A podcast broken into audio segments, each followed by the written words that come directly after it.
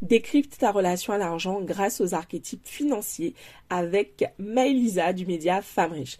Bonjour à tous, aujourd'hui je te retrouve avec cet épisode avec une invitée, Maëlisa que j'ai reçue il y a quelques semaines de ça sur le podcast pour un premier épisode dans lequel Maëlisa a partagé avec énormément de générosité et de transparence son parcours, ses prises de conscience et vraiment le mindset, l'état d'esprit qu'elle a développé pour pouvoir créer et développer, faire grandir sa liberté financière. Je t'invite d'ailleurs à écouter euh, ce premier épisode. Si c'est pas déjà fait, tu trouveras le lien autour de l'épisode d'aujourd'hui. Dans l'épisode d'aujourd'hui, on va se concentrer sur les archétypes financiers. Je t'invite vraiment à prendre de quoi noter pour pouvoir identifier bah, quel est ton archétype et quels sont bah, les comportements que tu peux avoir euh, pour t'aider vraiment à décrypter un peu plus ta relation à l'argent. Du coup, euh, je te laisse prendre connaissance de l'épisode du jour. Dans ta relation à l'argent, tu as quatre grands archétypes. Mmh On a chacun une composante d'un peu chaque, chacun de ces archétypes, mais tu as quand même une dominante. et l'un des archétypes consiste à avoir une relation d'insécurité par rapport à l'argent, tu veux toujours accumuler, accumuler plus. Et moi, je me rappelle, typiquement, quand j'étais plus jeune, alors déjà, tout, tout enfant, j'avais ma tirelire, et dès que je recevais un peu d'argent, je mettais la pièce dans la tirelire, mais je prenais quand même le temps de tout recompter en m'assurant que j'avais toujours mon argent qui était là. Je ne voulais pas le dépenser. Pour moi, il fallait toujours garder l'argent de côté parce qu'on ne sait jamais. Euh, et finalement, j'avais une relation qui était anxieuse par rapport à l'argent. Mmh. Où je me disais, bon, j'ai un peu d'argent, mais je pourrais en avoir plus parce que je pourrais avoir des problèmes dans le futur, parce que je pourrais vouloir m'acheter un truc, euh, il me faudra plus d'argent, parce que si jamais je le dépense aujourd'hui, je pourrais le regretter. Voilà, donc j'avais beaucoup d'anxiété par rapport à l'argent. Et tu vois, quand tu as ce type de relation, tu es beaucoup plus sujette au stress financier. Pas parce que tu n'as pas d'argent, mais parce qu'à chaque fois, tu envisages le pire des scénarios et tu ne t'autorises pas à profiter de ton argent tel qu'il, enfin, aujourd'hui, dans l'expectative d'un futur désastreux. Tu mmh. vois ou, et ce, que je vois dans les gens que j'accompagne aujourd'hui, ça va être des gens qui vont avoir des livrets remplis euh, à débordement, qui vont avoir plein d'argent sur leur compte courant parce qu'ils se disent Ouais, mais si jamais j'ai un souci, euh, je veux avoir l'argent disponible, etc.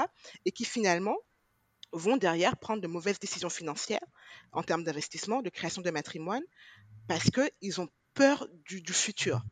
Et moi, c'est mmh. la relation que j'avais au début.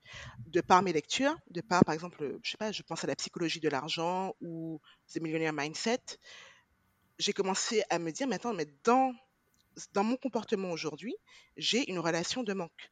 Donc, comment est-ce que je peux faire pour faire évoluer ça?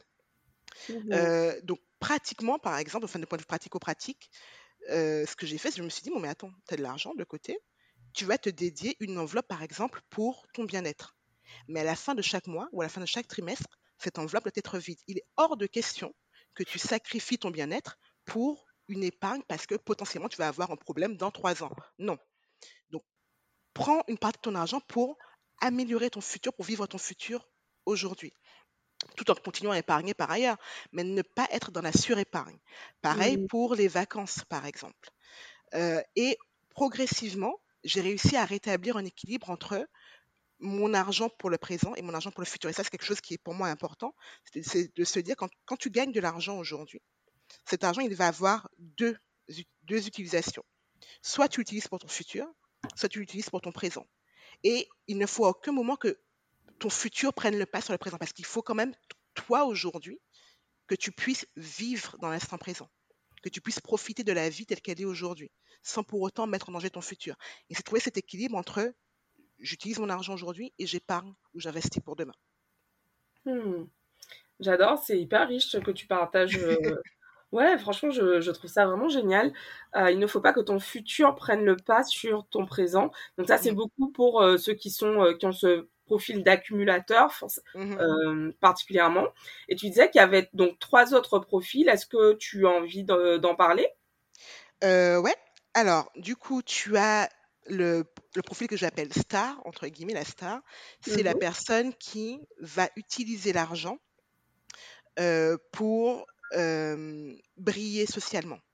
Donc la, la, cette personne va projeter sur l'argent une valorisation sociale. Donc tu vas avoir des gens qui vont énormément dépenser dans des attributs sociaux, des voitures, des sacs, des maisons, etc. Euh, donc ces personnes-là vont avoir tendance à surdépenser dans leur présent pour avoir une validation sociale.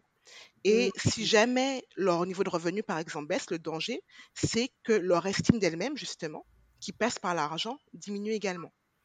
Donc, il faut faire attention dans ce cas-là à décorréler l'estime de toi de tes moyens financiers. Et dans ça, il y a, une phrase que j'aime beaucoup, c'est passer du je suis riche à j'ai de l'argent. Ou, je, ou passer de je suis fauché, je suis pauvre à je n'ai pas d'argent.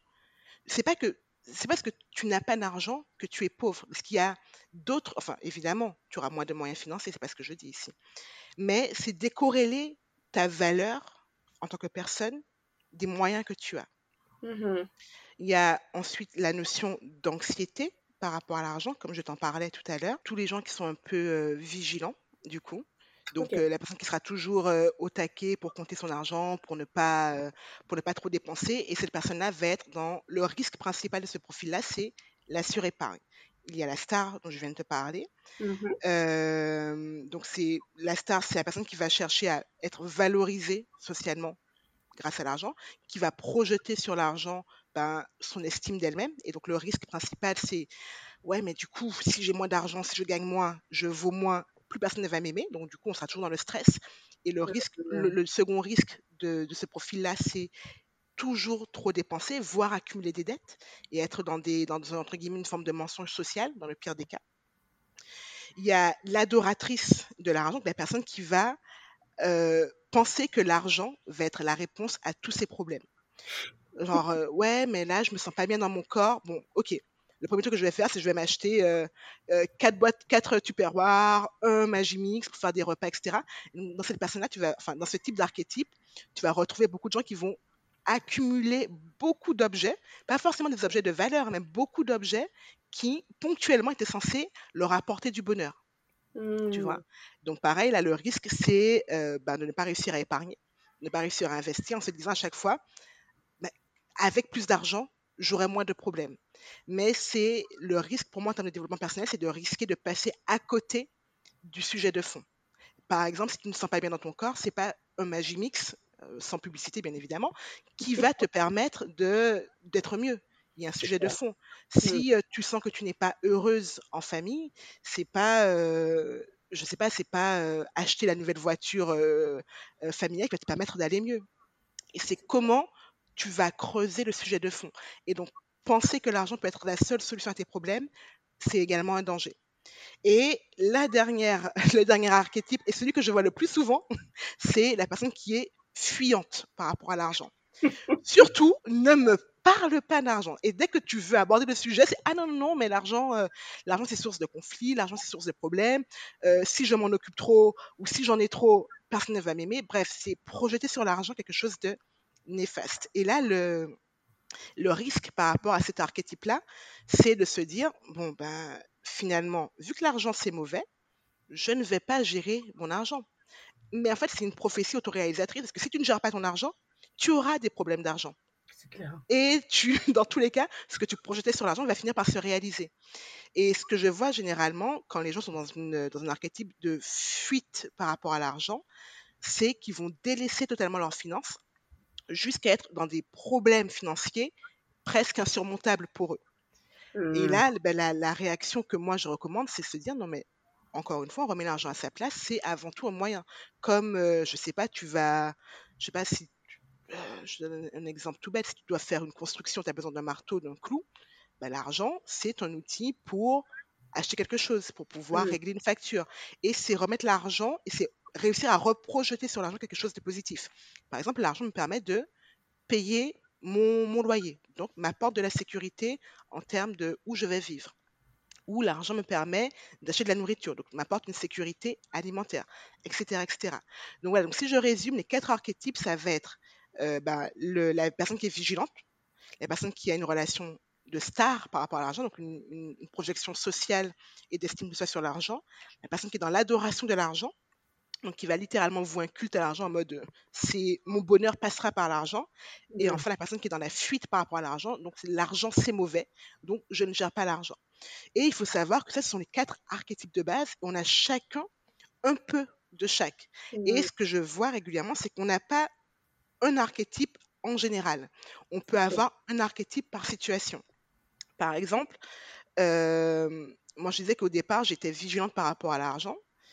Euh, et je me suis rendu compte que j'ai réussi dans ma vie courante à me libérer de cet archétype qui était néfaste et où j'étais dans l'accumulation et dans la crainte de l'anxiété financière. J'ai réussi à m'en libérer dans ma vie en général, sauf en vacances. Tu vois, dès que j'étais en Ah, vacances, intéressant. voilà, dès que j'étais en vacances, euh, je retombais dans une, dans une extrême vigilance et je n'osais pas dépenser en vacances. Alors que tu vois, d'habitude, on se dit, ben, en vacances, c'est là que je me lâche, je vais Hmm, dépenser, je vais me faire plaisir. Moi, c'était tout le contraire. Et dès que je partais en vacances, un truc que je ne faisais jamais dans ma vie courante, c'est que j'avais un petit carnet. Et dès que je dépensais littéralement un euro, je le notais. Et à la fin de chaque journée, je faisais le bilan de combien j'avais dépensé et j'étais en stress en mode non mais là j'ai trop dépensé, là c'est pas c'est pas raisonnable. Et dès que je pouvais, je faisais des économies sur ce que je dépensais en vacances, mais des économies ultra débiles, vraiment, qui n'avaient ni queue ni tête. Et toi, je me suis dit un moment mais meuf, tu adores voyager. Tu adores découvrir.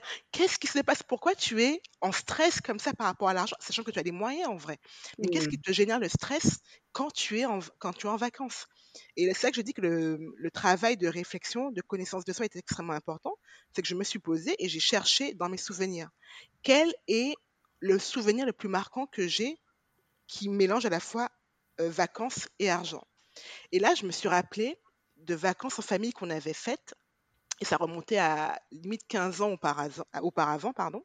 mhm, Euh, on était parti en famille en France et on avait été hébergé gratuitement par euh, une grande tante euh, à moi, donc une tante de ma mère. Sauf que au retour de vacances, cette tante a changé d'avis et a demandé à ma mère de lui payer un loyer.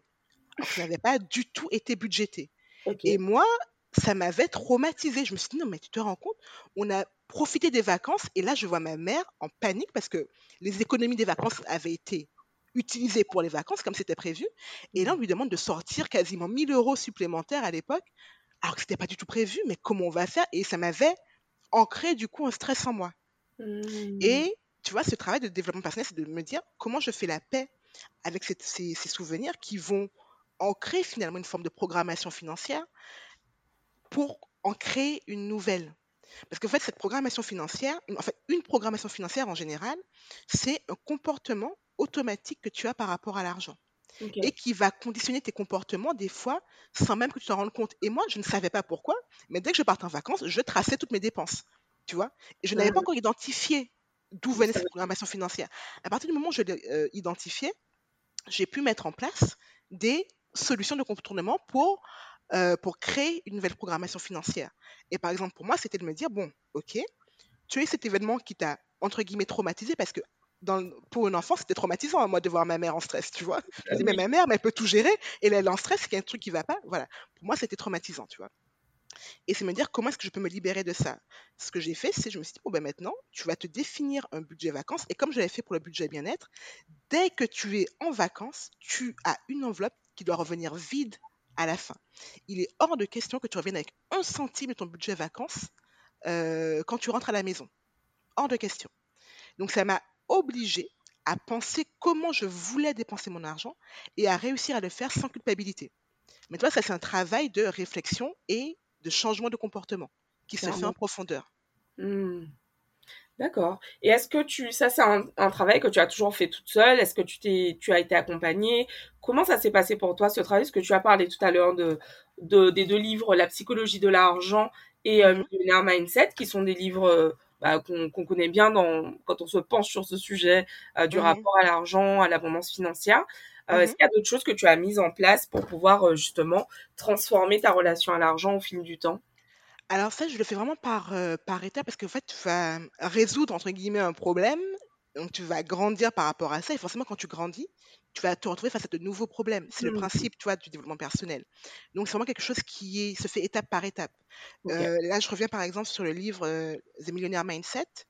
Dans ce livre, il y a euh, 17... Alors, donc, c'est un livre, pour euh, celles qui ne connaissent pas, qui présente le mindset de personnes riches financièrement versus le mindset des personnes qui pensent, entre guillemets, comme des pauvres. Hmm, Euh, et donc, tu vas pas mettre les 17 points en application tout de suite. Donc, à chaque fois, je me dis, bon, ben, je relis ce livre à peu, à peu près une fois par an. Et à chaque fois, je me dis, ben, voici mon plan d'action. Donc là, je vais travailler sur ce point-là aujourd'hui, euh, ou cette année en l'occurrence. Euh, et quand ce point est maîtrisé, ben, je passerai au point d'après. C'est vraiment quelque chose qui est, qui est récurrent. Donc moi, j'ai fait ce travail-là grâce à des livres. Je ne me suis jamais fait accompagner au sens coach. C'est quelque chose qui, comme, comme c'est quelque chose, un sujet qui m'a toujours intéressé, je m'y suis penchée de manière totalement volontaire et, euh, et, euh, et, avec euh, beaucoup de motivation. Mais tu peux être quelqu'un qui te, qui te, dit, objectivement, l'argent, c'est important, mais je n'ai pas envie de faire ce cheminement toute seule. Et c'est dans ce cadre-là que être accompagné par une coach peut être intéressant, où tu vas te dire, mais j'ai quelqu'un qui a l'expérience, l'expertise, les outils, et qui va me donner, qui va m'impulser une motivation extérieure ou qui va me donner une cadence euh, et qui va me, me, forcer, entre guillemets, à réfléchir, à avancer et à mettre en place de nouvelles techniques ou de nouveaux mécanismes pour faire évoluer mon comportement à l'argent. Mais encore une fois, il n'y aura jamais aucun changement qui sera radical. C'est-à-dire que moi, quand j'accompagne les gens, je ne vais pas leur dire, bon, ben, tiens, euh, tu as cinq points sur lesquels travailler d'un coup. Non, parce que changer un comportement, quand tu as mis, quand tu as un comportement depuis des années qui est vraiment profondément ancré en toi, tu ne peux pas tout changer d'un coup. Donc, c'est comment tu vas instiller au fur et à mesure de nouvelles habitudes qui vont s'ancrer en toi pour après grandir et après passer de nouvelles habitudes à, à mettre en place. Ok. Et justement, en fait, aujourd'hui, donc, puisque tu, tu accompagnes euh, bah, des femmes vers euh, des vies euh, plus abondantes financièrement, comment ça se passe de travailler avec toi? Quel type d'accompagnement tu proposes? Mmh Alors, comme je disais au début, pour moi, il y a deux grandes composantes, la partie mindset mmh et la partie euh, technique. Donc, le mindset, c'est qu'est-ce que je projette sur l'argent, qu'est-ce que je veux de mon argent. La partie technique, c'est comment euh, je le mets en place. Et moi, mon accompagnement se fait toujours sur ces deux volets. Donc, un accompagnement va commencer par, OK, on se pose, c'est quoi ta vie de rêve? Qu'est-ce mmh. que tu veux? Qu'est-ce qui t'apportera du bonheur profondément, indépendamment de l'argent? Quelle est ta vie de rêve? Et ça t'oblige à te poser la question de, en sortant de la projection sociale de l'argent, en sortant du culte de l'argent, etc., en sortant de la peur par rapport à l'argent, c'est qu'est-ce qui, toi, te fait vibrer? Et ça, ça peut prendre des fois jusqu'à une séance pour creuser, sachant que je demande aux gens généralement de préparer euh, tout ça avant. Et donc, je peux avoir des réponses comme moi, ma vie de rêve, c'est avoir ma maison avec vue sur mer, avec une piscine, parce que j'adore l'eau, que, que, mes enfants puissent euh, profiter de l'eau comme moi je profite de l'eau. Ça peut être, ben, moi j'adore voyager, donc je vais pouvoir voyager une fois par an. Ça peut être, moi ce que je veux, ben, comme moi par exemple, c'est euh, avoir la liberté de quitter mon emploi euh, pour pouvoir monter mon entreprise, par exemple, etc. C'est quelle est ta vie de rêve? Qu'est-ce qui te fait vibrer? Une fois qu'on a ça, Ensuite, la deuxième étape, c'est financièrement. Qu'est-ce que ça implique? Si tu veux quitter ton emploi à, je sais pas, 40 ans, 50 ans, financièrement, qu'est-ce que ça implique? Si tu veux construire ta maison avec piscine, qu'est-ce que ça implique? Si tu veux voyager tous les ans, qu'est-ce que ça implique financièrement? Est-ce que c'est des revenus récurrents Est-ce que c'est un matrimoine en termes de capital que tu vas devoir constituer Est-ce que c'est monter un side business Bref, on passe du coup à la partie application, euh, enfin, euh, aspect pratique de ta vision de rêve. Une fois qu'on a cet objectif financier. Ensuite, la troisième étape, c'est comment tu fais pour y arriver. Euh, si tu me dis, ben moi, ce que je veux, c'est pouvoir partir euh, régulièrement, avoir une source de revenus récurrent mensuel, est-ce que ça va être via, via un side business? Si tu me dis, ben non, euh, d'un point de vue euh, personnel, j'ai envie de quelque chose qui soit totalement passif. Je ne m'épanouis pas dans l'entrepreneuriat, donc on va se dire, ok, on va peut-être réfléchir à la bourse ou euh, à de l'immobilier locatif. Là, tu me dis non, mais l'immobilier locatif, j'ai un peu peur de l'immobilier, euh, j'ai pas envie de le gérer, etc. Ok, partons sur la bourse alors dans ce cas-là. Et c'est finalement avoir cette grosse pelote qui est ta vie de rêve et tirer le fil au fur et à mesure pour comprendre comment tu vas faire pour y arriver. Et Mmh. mon accompagnement se fait toujours en trois étapes. C'est quoi ta vie de rêve? Ça implique quoi financièrement? Quel est le plan d'action concret pour y Mmh. arriver?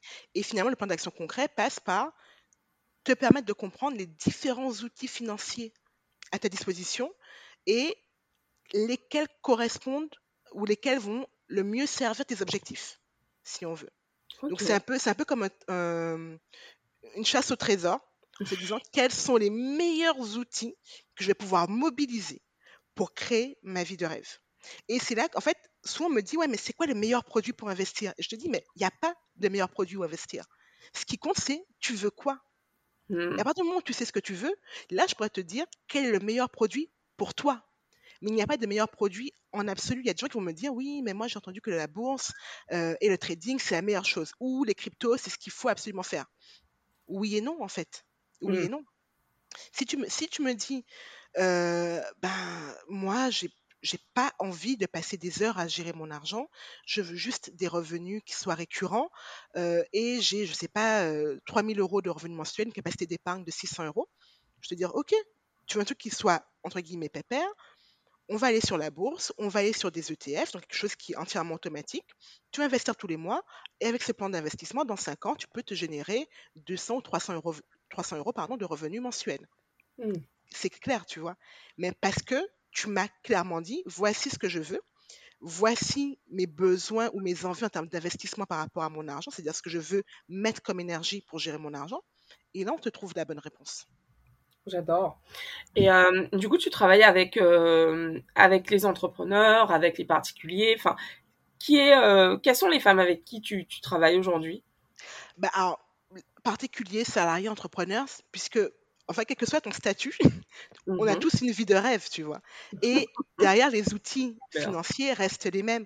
C- Ce qui va compter, c'est toi, encore une fois, ta motivation. Si tu es entrepreneur et que tu veux vraiment t'épanouir dans ton travail, mon accompagnement ou mes conseils seront différents que si tu me dis non mais moi je veux zéro prise de tête par exemple parce que Mm. clairement quand tu entreprends il y a de la prise de tête le jour où quelqu'un te dit non mais tu peux entreprendre ce sera totalement passif fuis en fait ça c'est un mensonge je ne connais aucun business qui soit sans implication émotionnelle énergétique tu vois tu donnes de ta personne, tu donnes de ton temps. Et encore une fois, une entreprise, il n'y a jamais rien de sûr. Si tu veux quelque chose qui soit assuré, régulier, sans prise de tête, ce ne sera pas la même chose que l'entrepreneuriat. Mm. Et, justement, c'est là où l'im- l'importance de l'accompagnement individuel pour moi est primordiale. C'est qu'il n'y a pas de one size fits all. Il n'y a, pas de taille unique, en fait. Mm. Carrément. Ok. Ok, je te remercie Maëlisa pour, euh, bah, pour tout ce que tu nous as partagé pendant, euh, pendant cette, euh, cet épisode de podcast hyper riche. Est-ce qu'il y a autre chose que tu souhaiterais ajouter? Euh, oui, euh, le point qui pour moi est important par rapport à l'audience et par rapport au thème de l'abondance toujours, Mhm. euh, souvent je, je reçois des messages en gros hein, qui sont de dire ouais mais là je n'ai pas assez pour commencer à investir, je n'ai pas assez pour commencer à, à- à construire mon matrimoine. Et là sur ça je, je mets un gros warning, c'est-à-dire que justement dans une, dans une démarche d'abondance, réussir à construire son matrimoine se fait à n'importe quelle échelle. Même en, en commençant par épargner 50 euros par mois, tu te crées déjà l'habitude qui est de dire je pense à mon futur, je construis mon futur. Si tes moyens évoluent par la suite, évidemment, ta capacité à construire un matrimoine sera plus grande. Mm. Mais ce qui compte avant tout, c'est de- de- de- d'ancrer en toi cette habitude qui est de dire je peux, j'y ai droit. Parce que si tu, si tu inscris en toi le fait d'y avoir droit, c'est beaucoup plus simple de trouver les moyens d'y arriver que si tu pars du principe que non, ce n'est pas pour toi. Mm. Donc vraiment, mesdames, dites-vous bien que oui, vous avez droit à un matrimoine, oui, vous avez droit à votre vie de rêve. La question est de savoir comment on y, on y arrive et pour ça, n'hésitez pas à aller sur Femme Riche. J'ai une newsletter qui est entièrement gratuite, donc aucun souci par rapport à ça. Et je réponds volontiers à toutes vos questions, mais ancrez en vous le fait que vous y avez droit. Pour moi, c'est la base des bases. J'adore. Merci beaucoup Maëlisa. Où est-ce qu'on peut te, te retrouver? Euh, alors, moi j'ai une newsletter, donc Femme Riche, qui est disponible sur Substack. Et pour retrouver tous les liens, c'est sur mon Instagram, at femme.riche.m, femme et riche étant au pluriel. Ok, super. Donc je vous mettrai de toute façon tous les liens en description euh, autour du podcast, selon la plateforme sur laquelle vous allez euh, l'écouter. Euh, et puis comme d'habitude, j'ai la question avec le- laquelle je clôt chaque épisode de podcast avec les invités, qui est la suivante. Quel est ton souhait pour le monde à propos de l'abondance? Ah, ben, je vais revenir au message de base de Femme Riche. Le monde a besoin de femmes riches et je rêve d'un monde où on arrive à se dire il y a assez de gâteaux pour tout le monde. Hmm. Parce que j'ai encore ce sentiment, enfin, c'est pas juste un sentiment, c'est une réalité aujourd'hui, qui est de se dire on n'a pas assez. J'en veux plus, j'en veux plus, j'en veux plus, j'en veux plus. des fois au détriment de sa santé, au détriment de son bien-être, au détriment des autres dans certains cas. Et je, pour moi, mon rêve d'abondance pour le monde, c'est que chacun ait le courage, le temps, les moyens de travailler sur leurs besoins profonds et de sortir de, de cette euh, course à toujours plus. Parce que toujours plus n'est pas toujours la réponse. J'adore. Merci beaucoup. Merci d'avoir accepté mon invitation et merci pour euh, la richesse de tout ce que tu nous as partagé aujourd'hui. Avec grand plaisir, Cléa, et merci de m'avoir invité, de, de m'avoir euh, posé toutes ces, toutes ces, questions pardon, qui me poussent aussi, moi, à, formaliser des choses que j'ai dans la tête. Donc, euh, merci beaucoup. Avec grand plaisir. Alors, et toi, quel est ton archétype financier? Viens me partager ça sur Instagram. J'ai adoré cet épisode avec Maëlisa et j'espère que euh, tu as énormément appris, que tu as pris des notes euh, pour pouvoir bah, justement commencer ou continuer à transformer ta relation à l'abondance financière. Je te retrouve la semaine prochaine et en ce moment, tu as également le calendrier de l'Avent 2024 spécial entrepreneur dans lequel je te partage tous les jours des exercices euh, de coaching, des questions de coaching, euh, des choses, des choses que j'utilise pour pouvoir faire de 2024 ma plus belle année. Euh, merci, merci, merci d'être arrivé jusqu'ici. Merci pour tous ceux d'entre vous qui écoutent les épisodes.